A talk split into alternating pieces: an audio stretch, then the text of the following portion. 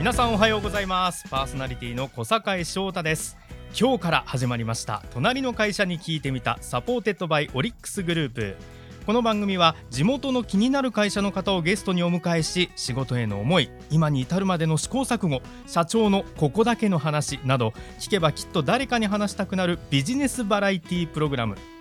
FM 青森 FM 岩手仙台のデート FM、FM 秋田、FM 山形、福島 FM の6局ネットで放送していきます。さあ今日が第1回ということで小坂井翔太ですって言いましたが簡単に自己紹介をねさせていただきますと私あの普段はレポーターですとかあとあの競馬番組の MC とかあとあのラジオでもね喋ったりはしてるんですけれどもあのですね、まあ、小堺という名前を聞いてわかると思うんですけど父が昔あのサイコロを渡して誰かに喋ってもらう仕事をしてましてあの遺伝子レベルで誰かに話を聞くのは一応好きという、まあ、そういうので今こういう仕事をしております。なのでこの番組いろんな方来ていただいて話を伺えるということでとても楽しみにしています。ぜひ皆さん一緒に番組育ててください。よろしくお願いします。若干育ててくださいが言えてない。大丈夫でしょうか？よろしくお願いいたします。ちょっと緊張気味の私なんでございますがパートナーをお呼びしたいと思います。今回は舞台が仙台ということでこの方です。はい仙台のデート FM で放送中のモーニングブラッシュのパーソナリティをしています。深井幸恵です。小坂井さんよろしくお願いいたします。よろしくお願いいたします。はじめまして。ようこそ。あ仙台に、はい、もうね僕5年ぶりぐらいに仙台に来てるんですけど。変化感じますか？5年間の。いやあのね初めて来た時も、すごいまず仙台駅降りた時になんて綺麗な街なんだと思ったんですよ。緑も綺麗にあるしでも大都会っていう感じがして。ですよねそう。したんですけど今回来てもやっぱりそれ思いました。綺麗な街だなやっぱりっていう。嬉しいです私仙台歴も20年以上になるんですけど、うんそう、ねうん、やっぱりこう都市と緑、うんはい、街がこう共存しているっていうところが結構大好きポイントだったりします。そうですか。なんでもう嬉しいと思って。本当ですか。もうあの仙台の皆さんからすると深井さん本当おなじみですからねもうね。いやだといいなと思いながら、うん、朝の番組は、まあ、木曜と金曜今担当、ね。うん、はい、させていただいてるんですけれども、はい、まあ、基本食べ物の話しかしていないっていう。食べ物、はい、仙台美味しいものいっぱいあるので。そうですよね、うん、僕も食べて帰りたいんですけどなんかおすすめあります？え何系好きですか？甘いものとかでも甘いもの大好き。お好きですよね、はい、そうですよね、うん、さっきずんだシェイクの話ずんだシェイクそう。打ち合わせでちょっとずんだシェイクの話しちゃった。はい、楽しみにしてるんですけど。ずんだシェイクは、うん、そのまんまのずんだシェイクもあるんですけど、はい、冷凍タイプとかもあるので、えー、そうなんですか？もしなんかもうあ帰らなきゃってなった時は、うんうん、それちょっと買って新幹線の中で飲んだりとかもできますんで。なるほど。ちょっともう早速裏技教えてもらいましたねいいお話聞けた。じゃあちょっとそれも見てみますね今日ね。ぜひぜひ、はい、よろしくお願いします。よろしくお願いいたします。さあそしてこの番組は隣の会社のお話ということで、はい、今日のゲストをご紹介します、はい、ゲストは小松物産株式会社の社長小松隆之さんです。小松物産は会社で取り扱っている商品でなんと家一軒が建つというくらい本当にいろんな商品を扱っている総合商社なんです。なるほどね。総合商社。そうか、うん、お家の中のあらゆるものを取り扱ってらっしゃるということですね。そうなんです。逆にこうちょっとイメージが湧きづらい部分もあるかもなんですけれども、ね、今日いろんなお話聞けると思うので。そうですね、はい、ちょっと楽しみにしたいですね。多分今ラジオ聞いてくださってる皆さんの周り見回してみてください。何かしら小松物産の商品があるかもしれません。実はっていうことですね。はい。さあそれでは隣の会社ちょっと覗いてみましょう。この番組はオリックスグループの提供でお送りします。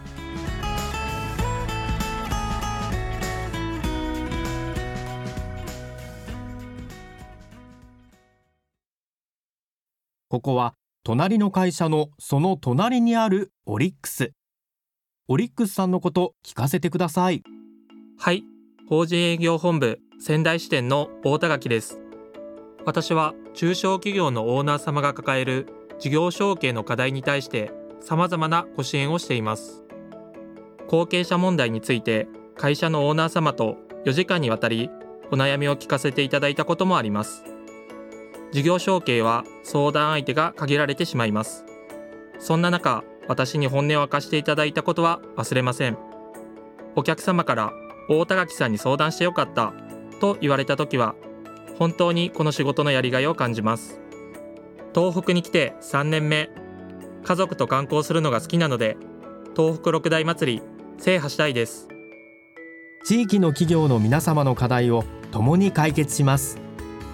いつも隣にオリックス。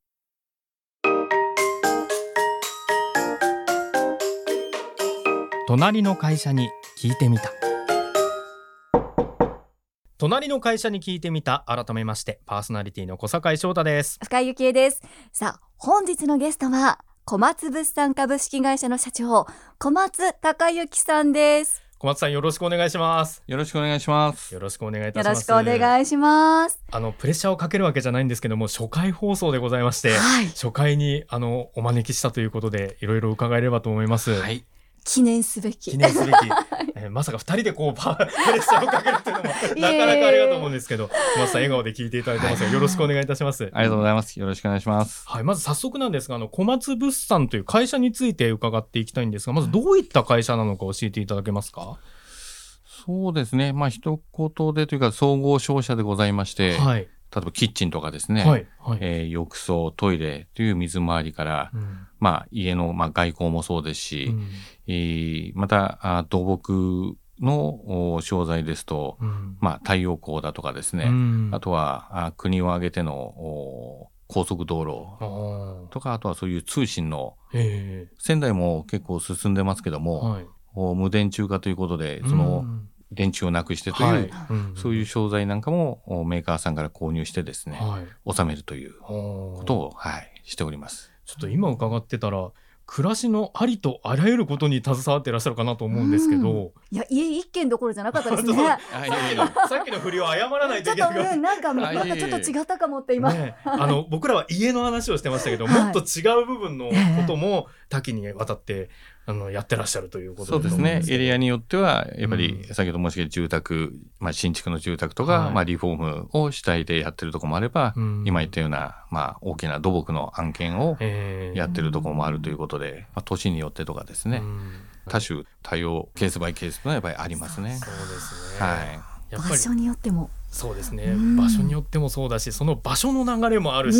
全体の流れもあるしそうですね。それを読むっていうのはどうどう読むっていうか読み方みたいなのってあるんですか？今31拠点というところでやらせていただいてるんですけども、うんうん、まあそういう中でもあの日頃からのお客様とメーカーさんの付き合いの中で情報を仕入れてで来年以降のまあそういうプロジェクト的なこと、大きいもの小さいものをまあ聞きながらというのがその先を読みながらかなとは思いますけど。なるほどね。なるほど。目の前にいる方だけではなくて、その先、その先を、やっぱりこう想像して何ができるかっていうところでもあるんですね。そうですね。はい。そもそもこの仙台でね創業されたっていうその仙台に決めたというかそういったポイントはどのあたりだったんでしょう？そうですね。もともと私はあのこの会社で、えー、3代目の社長をやらせていただいてるんですけども、はい、まあ、創業者のもう他界しましたけどもおおじいちゃんがですね、うん、えー、創業をもともとは山形生まれなんですけども、うん、お東北の大きな都市で商売をしたいということで、はい、えー、仙台に来まして、はい、えー、商売を始めたというのがきっかけでございます。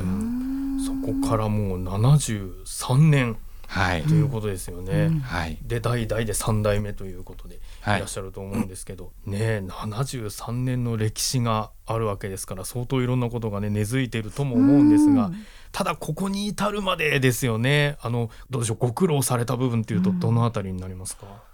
そうですね、うん、まあやっぱり時代の変化とともにその会社でも、まあ、社内の関係とかお客さんとの関係でやっぱりどんどん変わっていくんでね、うん、まあ、その中でまあマンパワーでできる部分と、当然やっぱり会社というバックボーンがある中でのお付き合いっていうのがやっぱありますんで、やっぱその両方を大事にしながらも、あの、地域で一番愛される会社になるためにどうしたらいいかってことを拠点ごとで常に、まあ、考えて、ちょっと非常に抽象的な言い方なんですけども、まあ、商売上、まあ、できることはできる、できないことはできないという部分をきちんとしながらですね、まあ、結果的にお客様に喜んでいただけるためには、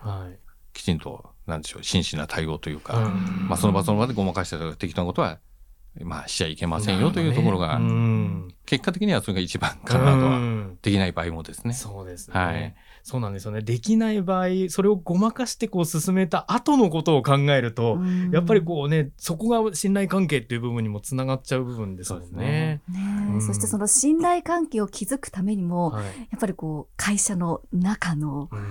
ね、対話だったりとか、ね、こう人材育成だったりも、うん、まあ、これだけの規模だとなかなか難しいのかなと思うんですが、ね、そのあたりはいかがですか？そうですね。うちは例えば年2回に全国のあの支店長の会議っていうのをこの本社で集まってやるんですけども、うん、まあ、そこでのあもちろん数字的なね部分もありますけど、うん、やっぱり人対人の部分とか、あと私もお客さんも回りますけども拠点も定期的に回ってですねそこで食事会等を含めてまあ何年かに1回しか結局行けない部分には当然なるんですけども、まあそういう中で直接会社ってこれからこうだよとか、まあ、もちろんねぎらいも含めてですけどもそういうコミュニケーションというのはずっと取らせていただいてるかなと、一方的にならないようにということでですね。はい。そうですね。あの会社のホームページ拝見してたらあの人材という部分であの人のが財産である。その財の方が、財産の方の財っていうふうになってたんですけどやっぱり人とのコミュニケーションっていう部分も大事にされてるんですね。そうですね、うん、あのもちろんうちの業界もそういう、まあ、ネットでも、まあ、IT とかの普及でねだいぶ短縮される部分はあるんですけども、うんはい、うちの商売ってでもなんだかんだってあの人対人ではないとあの実際になんでしょう、温度感を感じるためにも合わなきゃいけないっていう部分からすると、それを大事にしてで、まあ当然社内的にもね、先ほどのその今後のね、会社を担う人たちのためにも、まあやっぱ財産としてでね、えー、という位置づけでそういう感じというかね。えー、なんかこう、ずっと成長を遂げられて、大きくなってきて、で、こう扱うものも、ものすごくこう、家だけではなくって、うん、本当インフラだったり、もういろんなところをされているのに、結局は人対人っていうのが、ね。うん、あ、そうなんだって今。うん、そうですね。予算的にはまあずっと右肩上がりというよりは、まあやはり市場が、あ景気が悪い時期とかもありまして、今より、例えば、あのー人材というかですね、社員が100人以上少ない時代とか、売上もやっぱり100億以上落ちたりとか、そうでそういうこともあってですね、何度かそういう危機、私がまあ入社前も含めてですね、そのオイルショックの頃だとか、まあ、やっぱりそういった材料というのは原料を使っているメーカーさんも多々あるんで、そうなると、うちに限らず、なかなかそういったものは、入らないよと。まあ、生まれる前の話ですけども、そういった危機を何とか乗り越えて、今に至るということなんで、まあそれでもやっぱり人ですよね。なるほど。ちなみにその先代からこうなんか教わったこと、まあ会社のことでもいいですし、いろいろなことを含めて何かありますか？そうですね。もともと私は、あの、この会社で、えー、3代目の社長をやらせていただいてるんですけども、はい、まあもちろん、あの、うちの付き合ってるお客様であったり、仕入れ先であったりというのは、まあ小さい頃からね、聞かされた部分はありますけども、でも、あの、先ほど来言う、まあ、社員を大事にしなさい、お客様大事にしなさい、仕入れ先様を大事にしなさいということは、ずっと、本当創業のじいちゃんも、私が子供の頃からそういう話はしてたんで、まあ、わからないじゃないですか。子供であればね。そうですね。なんで、まあ、入らせていただいた上で感じるのは、ああ、こういうことかなっていう局面っていうのがね、実際やってみて分かることが多々ありますかね。なるほど。はい、そうか。あの、ご自身もお父さんの、その言ってきたお父さんの立場になったりとか、おじいちゃんが培われてきた、その、おじいちゃんがやってきたことの立場になられていうっていう部分で、実感としてやっぱ湧いてくる部分が多いってことですかね。そうですね。そうですね。はい。もともと私は継ぐつもりは全くないというか違うあの職業についてたんですけど。そうだったんですね。ただ、まあ余談なんですけど、創業のおじいちゃんがですね、平成6年に亡くなって、ただそれまで子供の頃から私の運動会とかですね、あの授業参観とかもうしょっちゅう泊まってはうちにあの来てはですねあのそういう話をされてたんでただその時亡くなった時は違う会社にいたんですけどもいきなりその子供の当時右からほぼ左の部分の中でちょっと残ってる部分が当然思い出してですね、でその時に、まあ、じいちゃんがあできなかった。こういうことをあとやりたかったっていうことを聞かされてたんで、まあ、でも本当じいちゃん子だったんで、あそれをやるためには戻らないといけないなというところがきっかけだったんですね。えー、はい、そうか。やっぱり聞かされてた部分が、こう、頭の中に引っかかってた部分がやっぱりあって、そこを実現するための。いや、でも、それもその、ふっとそのタイミングでっていう。うん、そうですね。そうですね。なんかそう考えると残してくれたものっていうのは大きいですね。やっぱり、ね、なんかうまくね、うん、もう長いスパンによってね、最終的に、まあ、継ぐというね、選択肢を選ばさせていただいたっていうのは、もうかなり長期にわたってのなかなかすごい、まあじいちゃんのね、してやったりとは言わないですけど、なかなかうまいなと。ね、見てらっしゃいますよね。お皿で。そうですね。それありますね。はい。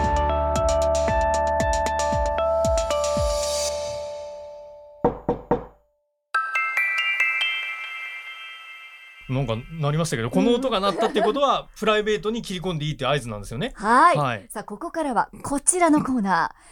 社長の癒しスポット聞いてみた。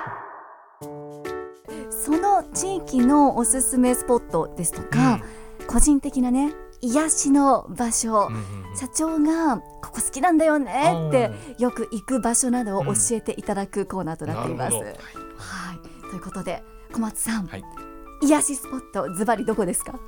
えーと、私は青森県にあります夏泊まりゴルフリンクスというゴルフ場でございます。ゴルフ場。はい。ゴルフはお好きなんですね？そうですね、うん、あのー、嫌いではない。嫌いではない、はい、めちゃめちゃ好きという。そういうことですね。でもこのなぜこの夏泊まりゴルフリンクスがいいんですか、うん、癒しスポット。そうですね。私も20年前に20年ちょっと前に初めて行ったんですけども、はいまあ、あの下北半島とですね、津軽半島の間にご存じ通り陸奥湾というのがあるんですけど、はいはい、そのほぼど真ん中に突端があってですね、うん、そこは夏泊半島というところで、うん、まあ、景色もですね、うん、非常に内湾なんで穏やかで綺麗だなと思いながらも、またひとたびゴルフ場に入るとですね、ちょっと日本にはないような景色。私行ったことないですけど多分スコットランドがあの全英オープンとかですね、ゴルフやられ方はね、あのすすきがあれして殺伐としてるようなまあそんな雰囲気が行ったことないんですよ。でもあ多分こんなとこだろうなと。当然その少しあの本当50センチぐらいラフに入っても、はい、もうすすきだらけでまずボールが見つかることは100%ああそれは難しい、うん、ええ、ただそこに風がまた来ると、ね、右やら左に流されて、ただ結構ボールは多く持っていかなきゃいけないんですけども ただまたそこにですね、あのゴルフ場の宣伝じゃないんですけども、はい、貸しコテージロッジがですねまた素敵なロッジがあってですねまた今年も3回4回ほど。もう3回4回も行かれてる、ええ、実は来週も、ね、来週も。来週も来週も行く予定でございます。そうですか、はいでもメリハリで、うん、メリハリですね、うん、でもゴルフファンでいうとそのイメージでいうとスコットランドのあのセントアンドリュースとかターンベリーとかなんか全英オープンのコースが出てくる方もいると思うんですけど、ねはい、難しいんですねゴルフ場的には。いやもう風が吹くと何ともならないですね。打てども打てどもみたいなね、ね、はい、企業と同じですね。風を読むっていう。なるほど。はい、ね、ただゴルフの時読み切れてないんですね。えー、こんなに読んでこられた小松さんでも。いやもう大叩きでございます、はい、大叩き、はい、そうですか。いやでも癒しのスポットね、その海もあるってことはやっぱ海の幸とかも美味しいんですか？そうですね、うん、あの特にホタテの養殖はね青森は多分全国でも一番二番のあれなんで、必ずホタテの料理が出たりとか、まあそれ以外の魚料理とかも含めてね、あの本当はあのシューマイが一番おすすめなんですけども、えー、意外なところで。お、えー、こんな美味しいシューマイ食べたまあシューマイってねそんななんていうんでしょう差がないかと思うんですけども、ね。うん、そこにですねこれも宣伝じゃないですけどウニが乗ってたりとかですね、えー、あとホタテとエビが乗ってたりとかであのそこでも食べますけど、まあ、お土産でも持っていけるんで。これはちょっとい。いお話ですね、はい、私ゴルフやらないですけど行きたいと思っちゃいました、うん、もうあの夏場だったらすぐなんでしょうゴルフ場降りていくとあの海水浴場とかもあとは神社とかもあるんで、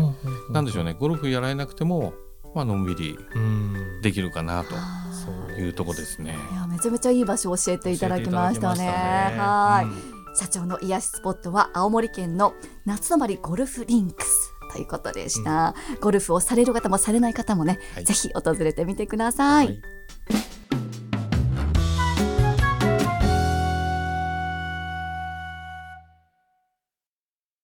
ここは隣の会社のその隣にあるオリックス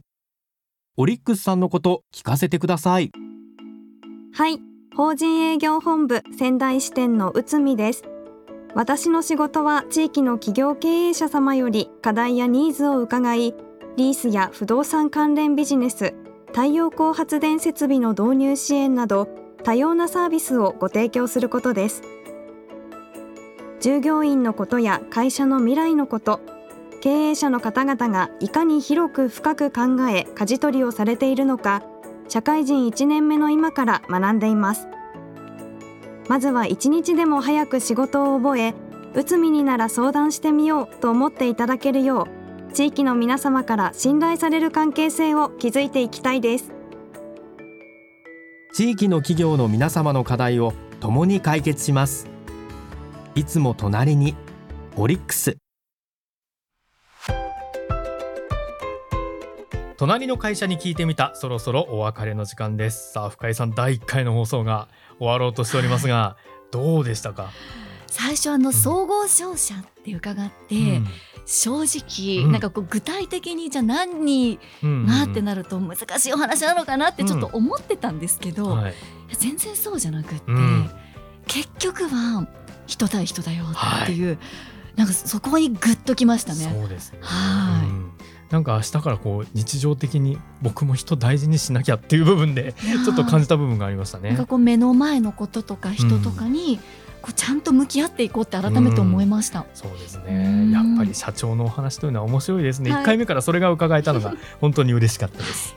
また来週も小松物産株式会社の社長小松孝之さんにお話を伺います。さあそして番組では皆さんからのメッセージもお待ちしています番組への感想質問や東北で取り上げてほしい会社など番組サイトのメッセージフォームから送ってください。また番組公式 X と Facebook ページもぜひチェックしてみてください。番組サイトにリンクが載っています。ハッシュタグは隣の会社、うん、隣のはひらがなで、はい、会社はカタカナです、はい、ぜひね感想もお待ちしています放送から1週間はラジコのタイムフリーで聞くことができます。そしてポッドキャストでも放送聞けますよ、うん、あの部分を聞き逃したという方などはぜひ活用してください。そして番組公式 X では豪華なプレゼントキャンペーンも行っています。会津市街が望める2種類の展望露天風呂が魅力的なお宿。会津東山温泉温宿東宝の宿泊券を1組2名様にプレゼントいたします。応募方法番組公式 X をフォローして一番上にあるキャンペーンの投稿をリポストするだけ。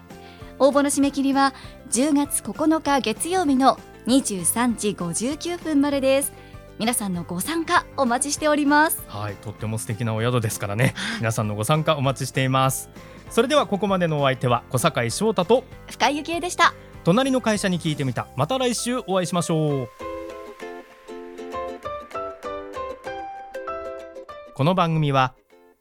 オリックスグループの提供でお送りしました。